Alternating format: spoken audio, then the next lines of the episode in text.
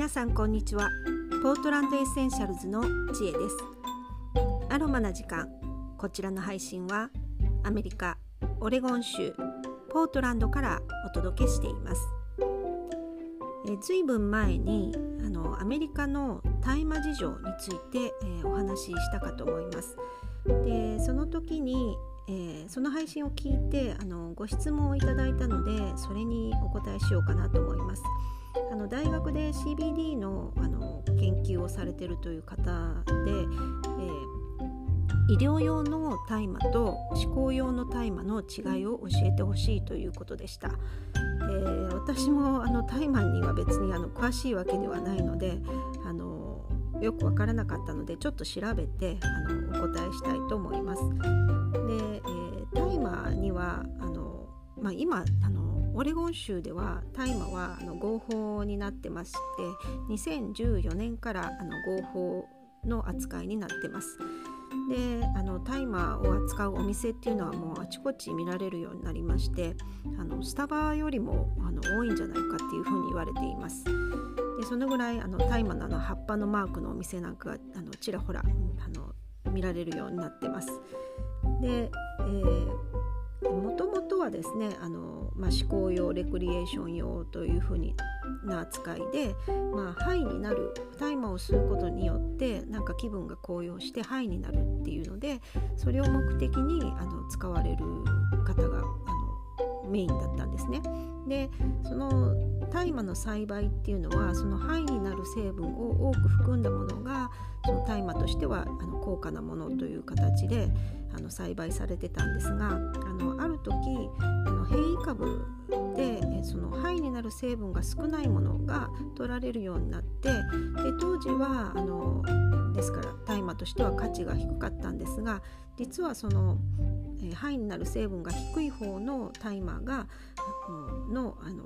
薬理効果をあの使用してあの医療用に使えるということが分かってそこからあの医療用とあの思考用というふうに分かれていったみたいです。で医療用としてはあの子どもの転換あの重い痙攣のにあの作用するというあの結果が出てあのそこから医療用にも使われるようになったというふうにあの聞いています。で、えー、成分なんですが大麻に含まれる、まあ、いろんな成分が含まれますがあの大きく有名なのが2つあって THC、えー、テトラヒドロカンナビノールという、えー、成分と、えー、CBD カンナビジオールと言われるあの成分2つがあります。でこの THC の方があの精神作用があってあの肺になる成分というふうに言われています。で CBD はあの逆にこの精神作用がなくってこの精神作用が高まるのを抑えるあの作用があるというふうに言われています。で、えー、さっき言ったあの THC の多く含まれるものはあの今まではそれまでは、えー、嗜好品の大麻として価値が高かったんですこの THC の含有量が少なくって、えー、CBD が多い方の、えー、大麻の方はあの医療用という風な感じで使われる扱われるようになったみたいです。で、えー、まあ、その辺の違いですよね。であの医療用としてはあの末期がんの,、まあ、あの痛みの緩和に使われたりとかですねあと不安症なんかの,、えー、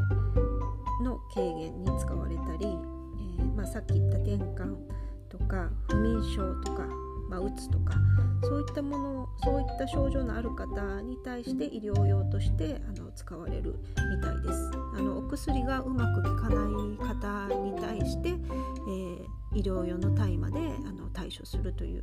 あのお薬のように対処するというやり方が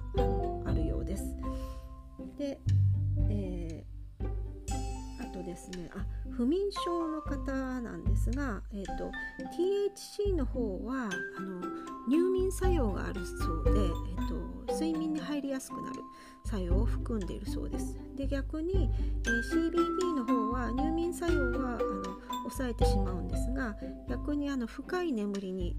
あの入るそういった作用があるそうです。なので、えー、THC の入った CBD オイルなんかがあの不眠症の方に使われたりとかもするようです。